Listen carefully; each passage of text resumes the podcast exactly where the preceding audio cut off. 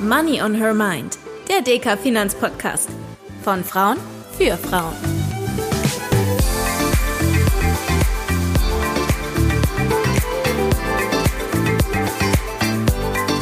Hallo und herzlich willkommen zu einer neuen Folge von Money on Her Mind, dem DK Finanzpodcast für all diejenigen unter euch, die mehr rund um das Thema Geldanlage wissen möchten. Wir hatten ja in unserer letzten Folge bereits angekündigt, dass es heute noch einmal um das Thema Immobilien gehen soll. Denn wir werfen heute mal einen Blick hinter die Kulissen. Bei mir im Studio darf ich ganz herzlich meine Kollegin Nina Stapf begrüßen. Sie ist Immobilienfondsmanagerin bei DK Immobilien und wird uns heute aus ihrem Alltag berichten und natürlich auch noch das ein oder andere zum Immobilienmarkt verraten. Hallo Nina, schön, dass du da bist. Hallo Tanja, schön, dass ich hier sein darf. Liebe Nina, wir haben vor zwei Wochen von deiner Kollegin Tanja ja schon gelernt, was Immobilienfonds eigentlich sind, welche Eigenschaften und welche Besonderheiten sie haben. Heute wollen wir neben dem Thema Immobilien aber vor allem auch ein bisschen mehr über dich lernen. Seit wann bist du denn eigentlich schon Fondsmanagerin? Fondsmanagerin bin ich jetzt seit offiziell September 2016, mache also jetzt dann das siebte Jahr voll, wenn ich mich nicht verrechnet habe. Und wusstest du eigentlich schon immer, dass du später mal Fondsmanagerin werden willst? Weil wenn ich so an meine Jugend zurückdenke, dann hatte ich ganz viele Berufswünsche. Ich wollte Tierärztin werden, ich wollte die Wale retten, Lateinlehrerin und Anwältin waren auch mal irgendwann dabei. Sowas wie Fondsmanagerin, das kannte ich damals gar nicht. Wie war das denn bei dir? Also ich kannte das natürlich auch nicht. Und wenn du mich vor zehn Jahren gefragt hättest, ob ich mal Immobilienfondsmanagerin werden würde, dann hätte ich wahrscheinlich auch gesagt, kann ich mir eventuell vorstellen, bin mir aber nicht so sicher ob das irgendwie spannend ist. Und insofern hatte ich in der Jugend überhaupt keine Vorstellung von, von Finanzjobs oder ähnlichem. Ähm, kann mich ehrlicherweise auch nicht erinnern, ob Tierärztin bei mir in irgendeiner Form Berufswunsch war. Das kam bei mir tatsächlich jetzt durchs BWL-Studium. Ich habe irgendwann gesagt, ich bin zahlenaffiner Typ. Mein Vater hat eine Steuerberatungskanzlei. Ich gedacht, wenn ich BWL studiere, kann ich die vielleicht noch übernehmen und habe es mir auf die Art und Weise auch alles ein bisschen offen gehalten und habe dann im Studium aber eben auch sehr schnell ein Fable für Immobilien entwickelt, weil es bei uns ein Spezial äh, Hauptfach gab zum Thema Immobilienmanagement und dann habe ich gedacht, ich probiere das aus und fand es super spannend. Also war das schon relativ frühzeitig klar bei dir, dass es in die Richtung gehen soll? Ja, das war tatsächlich im Studium, im Hauptstudium mit dem Hauptfach Immobilienökonomie hieß das war das relativ schnell klar. Ich habe zwar schön Steuern und Wirtschaftsprüfung nebenbei weiter studiert, habe mich dann aber relativ schnell entschieden, dass es das am Ende doch nicht werden wird. Hat mir meine Familie zum Glück auch verziehen. Was genau hatte ich denn an den Immobilien so fasziniert? Ich fand es wahnsinnig greifbar. Also das war für mich immer schon irgendwie ein Aspekt, wo ich gedacht habe, das ist toll, dass ich, äh, dass ich die Immobilie sehen kann. Sie sind alle irgendwie anders, sind auch alle speziell. Und ich war jetzt auch, ich will auch niemandem zu nahe treten, kein Marketing-Typ, der sich dann irgendwie den Slogan ausdenkt, um den Maßriegel an der Kasse verkaufen zu wollen. Das war noch nie so meins. Und bei Immobilien, das fand ich irgendwie ähm, faszinierend, weil sie eben auch so komplex sind. Andere Sachen sind natürlich auch komplex in der Herstellung, aber äh, jedes Haus ist irgendwie anders. Es steht dann an einer anderen Ecke und dann hast du wieder einen anderen Blick auf das Haus und du hast andere Mieter. Also es ist ein wahnsinnig vielfältiges, ähm, vielfältiges Gebiet und war damals auch noch ganz neu. Und da war ich auch so ein bisschen neugierig, was man da vielleicht so alles machen kann. Apropos neugierig, also ich bin jetzt auf jeden Fall ein bisschen neugierig und unsere Hörerin bestimmt auch. Was genau machst du denn eigentlich als Fondsmanagerin und wie unterscheidet sich das? Du hast ja gerade gesagt, das war für dich sehr greifbar.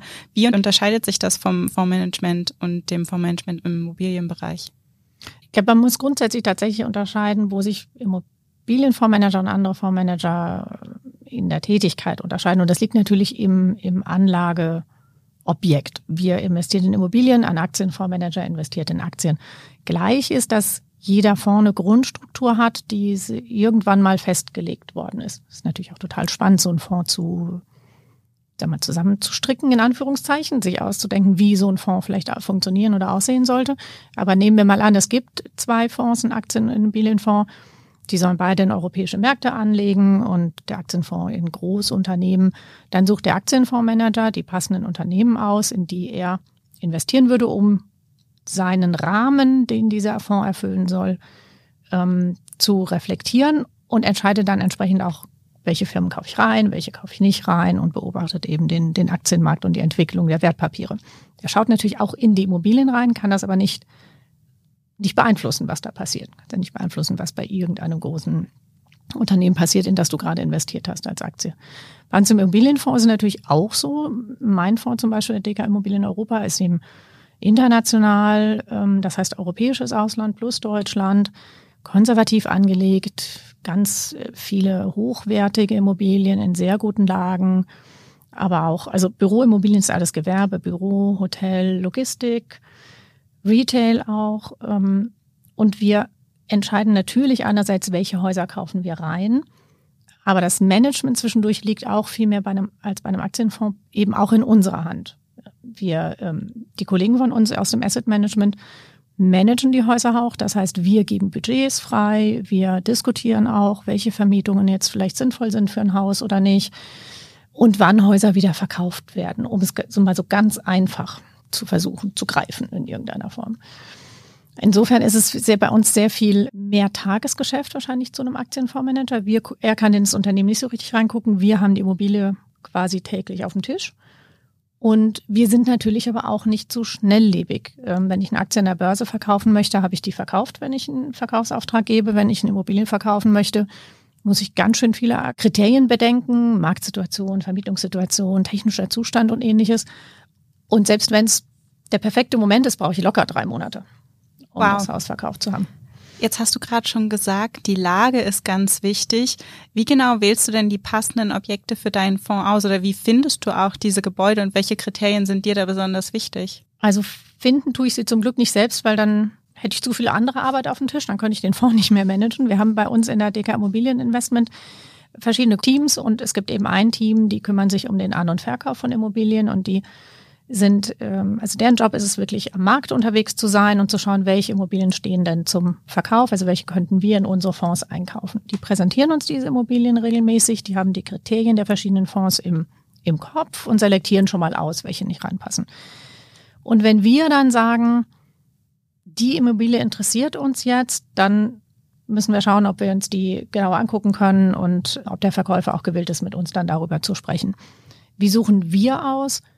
Wir schauen natürlich einerseits einmal auf die schon bestehende lokale Aufteilung bei uns, also in welchen Ländern haben wir schon wie viele Immobilien. Dann schauen wir nach Sektoren. Ich sage jetzt mal, im Moment haben wir vielleicht einen Ticken viel Büro. Dann würden wir vielleicht versuchen, eher mal jetzt Logistik oder Hotel dazu zu kaufen. Das heißt, wir schauen auch, passt das Haus in den Sektor? Welchen Sektor wollen wir gerne aus, ähm, ausweiten? Und dann schauen wir noch auf Gebäudequalität, ähm, wie alt ist das Haus, wie gut ist die Te der technische Zustand, wie gut sind auch ähm, Nachhaltigkeitsthemen schon in dem Haus mit berücksichtigt, äh, Photovoltaik, wie energieeffizient ist das Haus und ähnliches.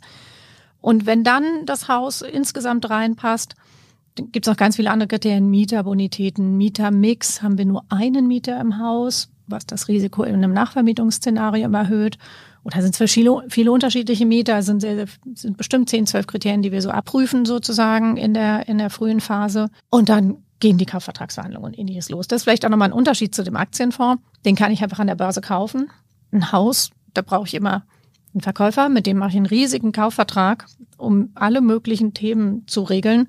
Das dauert auch. Also ein Ankauf dauert auch mal locker drei, vier Monate, wenn es einigermaßen rund läuft. Und dann muss es uns irgendwie ins Portfolio passen. Also anhand der Kriterien, die ich eben beschrieben habe. Jetzt ist so ein Ankauf wahrscheinlich nicht was, was dich in, an jedem Tag begleitet. Aber wie sieht denn so ein ganz normaler Arbeitstag für dich aus als Fondsmanagerin? Tatsächlich Ankäufe nur ein paar im Jahr. Leider macht immer total viel Spaß, ehrlich gesagt. Da kann man nämlich auch mal hinfahren und sich die Häuser angucken. Das ist eine gute Frage. Also ich bin sehr viel, ich habe ja ein Team von, von sechs bis sieben Leuten, je nachdem, ähm, die alle ihr eigenes ein eigenes Teilportfolio betreuen in, ähm, aus unseren Fondsobjekten. Die kommen oft mit Diskussionen zum Thema äh, Vermietungsstrukturen. Sollen wir einen Mietvertrag in dem Umfang abschließen, wie er jetzt gerade ähm, hier zum Beispiel präsentiert wird von den Asset Management Kollegen? Brauchen wir technische Maßnahmen? Das sind so die Objekt, äh, die Themen, die am Objekt selber behandelt werden müssen.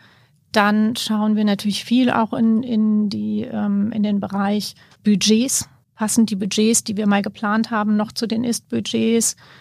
Das sind Kosten- und Ertragsstrukturen, auf die wir ähm, ständig schauen. Liquiditätsmanagement. Wir haben in dem Fonds relativ, also im Moment geht es aber einen relativ hohen Anteil an Liquidität. Das heißt, es ist Geld, das die ganze Zeit einfach auf dem Tagesgeldkonto lag, das wir jetzt natürlich auch wieder besser anlegen können. Darum müssen wir uns kümmern. Und dann gibt es immer wieder fondsübergreifende Themen im Bereich Steuern auch mal. Ähm, gibt's, also wir sind in Spanien zum Beispiel gerade dabei, irgendwie die Steuerstruktur mithilfe unserer Kollegen natürlich, die das für uns machen, zu ändern und das vielleicht zu optimieren. Das ist eine sehr vielfältige Arbeit. Deswegen ist es auch schwer für mich gerade zu beschreiben, was mache ich eigentlich den ganzen Tag. Weil es kommt immer irgendeiner mit einem Thema um die Ecke, das gerade spannend ist oder das in irgendeiner Form ähm, betreut werden muss sozusagen oder entschieden werden muss. Also kann man zusammenfassen, kein Tag ist wie der andere, aber es wird auf jeden Fall nicht langweilig. Ja, genau so kann man das sagen. Jetzt bin ich aber noch neugierig. Ähm, du sagst, man kann sich die Gebäude dann auch mal vor Ort angucken. Habt ihr denn eigentlich alle Gebäude in eurem Fonds tatsächlich auch schon mal live und in Farbe gesehen? Ich habe noch nicht alle gesehen. Also wir haben ja 140 im Fonds. Das ist eine ganze Menge. Das ist eine ganze Menge und die verteilen sich auch schön breit über, über Europa. Ich glaube, ich habe fünf, sechs Lagerhallen in irgendwelchen Randlagen, an denen man nicht, die nicht direkt in Flughafennähe liegen oder so, so könnte man das vielleicht sagen. Die habe ich noch nicht alle gesehen. Aber tatsächlich habe ich über die letzten Jahre, ich hatte ja nur noch ein bisschen Zeit, alle anderen Häuser gesehen, was ähm, normal ist. Also meine, meine, mein Team, die sehen schon zu, dass sie ihre Häuser alle zwei bis drei Jahre spätestens gesehen haben, auch wenn sie sie schon kennen, weil ein Haus, das klingt ein bisschen merkwürdig, aber ein Haus verändert sich über die Zeit, da ändern sich die Mieter, da ändert sich dann auch der Markt, also die, die Lage in einer Stadt verändert sich auch manchmal und ist immer gut zu sehen, wie das Haus dann eben auch noch wirkt und wie es da steht. Technische Themen sind natürlich auch immer mal noch etwas, auf das man achten muss. Insofern versuchen wir schon unsere Häuser regelmäßig zu sehen und das gleich auch mit Markttouren zu verbinden, weil es kann ja auch sein, dass ich nehme jetzt mal München, dass wir uns in München das Portfolio anschauen und ein paar Wochen später kommt auch ein potenzielles Ankaufsobjekt. Und dann müssen wir nicht nochmal hinfahren, weil wir gerade irgendwie vielleicht in, äh, in dem Bezirk schon mal waren und das ganz gut einschätzen können, ob das jetzt passt oder nicht. Jetzt hast du gerade schon das Thema Veränderungen angesprochen. Wir hatten das auch in unserer letzten Folge schon. Der Immobilienmarkt, der hat sich ja in den letzten zwei, drei Jahren auch durch die Corona-Pandemie beschleunigt schon ganz schön verändert. Wie reagiert ihr denn im Fondsmanagement auf sowas? Das ist tatsächlich, sind ein paar Themen äh, durch Corona beschleunigt worden. Das ganze Thema Homeoffice Coworking, das haben wir vor Corona schon beobachtet. Das hat wirklich an Tempo extrem zugenommen. Das beobachten wir tatsächlich auch fondübergreifend in so einer Art Taskforce, will ich es mal nennen. Da sitzen verschiedene Fondsmanager eben auch in einem Team und schauen sich an, wie entwickelt sich aus unserer Sicht der Büromarkt, was macht das mit unseren Häusern. Wir haben tatsächlich aber auch noch nicht so viele wir hatten zu Beginn der Corona-Pandemie und auch durchgängig natürlich einiges an akuten Themen äh, im Fonds zu managen. Mieter, die plötzlich nicht bezahlen konnten, weil keine Hotelgäste, kein Umsatz, keine Möglichkeit, Miete zu bezahlen. Um es mal ganz einfach zu formulieren, da mussten wir uns sehr stark während der Pandemie mit, mit Cashflow-Themen auseinandersetzen. Das haben wir dank unserer starken Asset-Management-Teams auch ganz gut gelöst. Jetzt beobachten wir vor allen Dingen noch das Thema Büronutzung. Wie viel Büroflächen werden noch gebraucht? Ähm, wie wirkt sich das auch auf die Häuser aus, die wir haben? Ich sage jetzt mal so ganz vereinfacht, wenn ich ein Haus in einer sehr, sehr guten Lage in Paris oder München habe, das in einem guten Objektzustand ist, dann werde ich das auch vermietet kriegen, obwohl die Homeoffice-Quote vielleicht steigt, weil das für dieses Haus immer Interessenten geben wird. Das trifft dann nicht auf alle Häuser zu und dann muss man eben so ein bisschen schauen. Das ist so Rohaspekt, ein Corona-Effekt. Und das ganze Thema Einzelhandel und Logistik muss man beurteilen. Neue Logistik wird sich vielleicht noch mal ein bisschen ausweiten und Einzelhandel müssen wir objektweise schauen, inwiefern es da Verschiebungen gibt und ob wir noch weiter oder wo wir noch weiter in Einzelhandel investieren werden, weil die Einzelhandels, die Einzelhändler haben schon natürlich durch Corona relativ große Verschiebungen erleben müssen und man muss eben jetzt beobachten, wohin der mittelfristige Trend geht und dann eventuell agieren. Aber auch da sind wir im Immo-Bereich wieder ein bisschen langsamer. Ich würde jetzt kein Einzelhandelsobjekt verkaufen, während der Aktienfondsmanager an der Stelle vielleicht schon sagen würde, die Firma, die, da sind die Umsätze so arg weggebrochen, die verkaufe ich jetzt. Wir haben jetzt noch mal ein bisschen Zeit zum Überlegen. Du bist ja schon seit vielen Jahren erfolgreich als Fondsmanagerin unterwegs, Nina, und in 2021 warst du sogar Fondsmanagerin des Jahres. Was würdest du denn sagen, neben der Fähigkeit auf Veränderungen reagieren zu können, sind Fähigkeiten, die eine Fondsmanagerin mitbringen muss, um in ihrem Beruf erfolgreich zu sein? Also wir brauchen auf jeden Fall eine gute Zahlenaffinität. Also das bleibt nicht aus. Wir haben in unserem Haupt ähm, vor 140 Objekte, ich habe ständig irgendwelche Zahlenkolonnen vor mir und muss versuchen, den Überblick äh, zu behalten an der Stelle. Aber es ist genauso wichtig, äh, sehr kommunikativ zu sein. Weil wir, wir sitzen so ein bisschen wie die Spinne im Netz und haben ganz viele Kollegen, die mit uns zusammen versuchen, den Fonds gut auszusteuern. Und das sind sehr, sehr viele Aspekte. Da muss man sehr gut eben mit den Kollegen kommunizieren können und schauen können, dass alle Teams in die richtigen Richtungen laufen. Und man muss, ein bisschen Spaß dran haben, dass es auch immer wieder neue Themen gibt, die einem auf die auf den Tisch fallen sozusagen. Mal hier eine Steuerregelung oder dort mal ein Bewertungsthema oder eben jetzt auch Corona, um dort, man muss Spaß an Veränderungen einfach auch haben und die Flexibilität mitbringen und darf davor keine Angst haben, dass man denkt, schaffe ich nicht. Das wäre nicht gut. Wie siehst du denn allgemein die Rolle von Frauen im Fondsmanagement? Laut Karrierenetzwerk Fondsfrauen sind wir Frauen ja immer noch ein bisschen unterrepräsentiert und bundesweit gibt es weniger als zehn Prozent weibliche Fondsmanagerinnen. Und wie kann man vielleicht den Job auch für Frauen ein bisschen attraktiver gestalten? Ich weiß gar nicht, ob man den attraktiver gestalten muss für Frauen. Ich glaube, Frauen müssen sich einfach mehr trauen. Aber wenn, äh, wenn die Männer einerseits oder ist immer die Entscheider einerseits ein bisschen offener dafür sind und Frauen andererseits vielleicht auch ein bisschen mehr pushen und sagen, ich, ich kann das auch, ich kann auch rechnen und reden, mal ganz einfach gesagt, dann wird sich das hoffentlich auflösen. Aber da gehört auch ein bisschen eine Portion Mut dazu. Zu sagen, ich probiere das jetzt und ich kann das auch. Und vielleicht ist es auch ein Job, der noch mit so ein bisschen Stigma behaftet ist, auch was mhm. so ähm, Arbeitspensum, Arbeitszeiten, Vereinbarkeit von Familie und Beruf und solche Dinge angeht. Das kann sehr gut sein, dass es bisschen als ein Job gilt, der ne, 24 Hours und dann sieben Tage die Woche.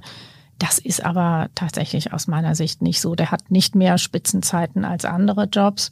Vielleicht sind die ein bisschen anders verteilt, aber ich habe ja vorher auch ähm, anspruchsvolle Jobs im Immobilienbereich gemacht und da gab es auch immer stressige Phasen und das ist nichts, was man dem Fondsmanagement-Job an und für sich, glaube ich, zuschreiben muss, zwangsläufig. Und du bist ja eigentlich auch das perfekte Beispiel dafür, dass es durchaus möglich ist, den Job als Fondsmanagerin, als Führungskraft, ähm, gleichzeitig das Familienleben unter einen Hut zu bringen ähm, und dass das sich nicht ausschließen muss, sondern dass sich das alles gegenseitig ganz gut ergänzen kann. Wie handelst du das persönlich? Also geschafft habe ich es nur tatsächlich mit Hilfe von meinem Mann und der Restfamilie, gerade als die Kinder, zwei Teenager jetzt, als sie noch sehr klein waren, ähm, war einfach viel Supporter, aber auch ähm, ehrlicherweise durch die DK Bank, die eine tolle Kinderbetreuung in dem Moment möglich gemacht hat.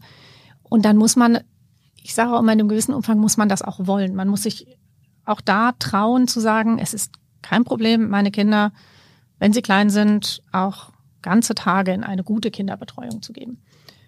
Und ich war, ich hätte das nicht lange ausgehalten zu Hause. Also mein Mann hat immer nach fünf Monaten gesagt, kannst du mal wieder arbeiten gehen, jetzt wird's gerade anstrengend.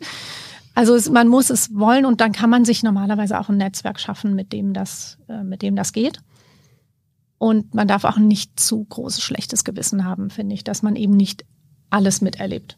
Das kann man nicht, aber man kann auch nicht alles haben. Man ist entweder ganz zu Hause zum Beispiel und kriegt wirklich alles mit oder man ist äh, eben nur halb zu Hause und dann im Job, hat aber da eben auch seine Erfolgserlebnisse. Flexibilität ist sehr hilfreich an der Stelle, definitiv. Sowohl die eigene Flexibilität als auch die des Arbeitgebers. Jetzt hast du uns ja gerade schon verraten, dass es manchmal ein bisschen turbulent ist, alles unter einen Hut zu bringen. Aber ich bin neugierig. Was würdest du denn sagen? Hast du es jemals bereut, dass du dich für diesen Pfad entschieden hast? Und was macht deinen Job so besonders? Ich habe es noch nie bereut, mich für diese Immobilienwirtschaft entschieden zu haben. Ich finde es immer noch wahnsinnig spannend. Und weil es sehr, sehr vielfältig ist, kommt natürlich auch äh, dadurch zustande, dass ich mit unterschiedlichen Objektgattungen, also Büro, Logistik, Hotel, in unterschiedlichen Märkten unterwegs bin und man es ja nicht glaubt, aber Frankfurt, der Immobilienmarkt funktioniert natürlich irgendwie anders als der München Immobilienmarkt. Das heißt, jeder Markt ist wieder anders und es passiert auch immer was Neues. Also das finde ich wahnsinnig spannend. Aber das äh, hat natürlich auch tolle Aspekte, weil man auch viele unterschiedliche Kulturen kennenlernt und, und Menschen kennenlernt. Mieter, Verkäufer, Makler, alles Mögliche. Äh, das ist eine sehr vielfältige Geschichte und das macht einfach wahnsinnig viel Spaß. Als letztes würde ich dich gerne noch fragen, so beenden wir in der Regel immer unsere Sendung. Welchen Tipp würdest du den jungen Frauen noch mit auf den Weg geben, die beispielsweise eine Karriere im Finanzsektor oder auch als Fondsmanagerin anstreben? Beste Basis ist eine gute Ausbildung. Sollte man auf jeden Fall mitbringen und sich dann nicht unter Wert verkaufen und auch sagen, hier bin ich, ich traue mich auch mal was, was ich noch nicht konnte. So bin ich auch zu dem Fondsmanagement-Job gekommen. Da hat mich mein damaliger Chef gefragt, also dann Chef, willst du es nicht machen? Und ich habe gedacht, kann ich das? Naja, ich probiere es mal. Also tatsächlich auch mit ein bisschen Mut und Zuversicht in Geschichten, in, in, in, in Chancen reingehen und nicht zu viel dran zweifeln, dass man es vielleicht nicht kann. Und man kriegt das alles unter einen Hut. Da bin ich sehr, auch wenn man mal das Gefühl hat, man kann das nicht, da bin ich sehr positiv. Das kann man normalerweise alles schaffen. Irgendwie also mutig immer. voran genau. sozusagen. Genau. Perfekt. Ja, herzlichen Dank, Nina, für deine Einblicke. Ich hoffe, auch ihr konntet das ein oder andere mitnehmen und vielleicht habt ihr ja auch einen Karrierepfad für euch entdeckt, der spannend sein könnte. Falls ihr noch Fragen habt oder auch ein anderes Berufsbild habt, das euch ebenfalls interessieren würde, schreibt uns gerne an podcast.deka.de. Wir hören uns hier in zwei Wochen wieder und zwar zum Thema ETFs und würden uns natürlich sehr freuen, wenn ihr auch dann wieder einschaltet. Vielen Dank fürs Reinhören und bis bald.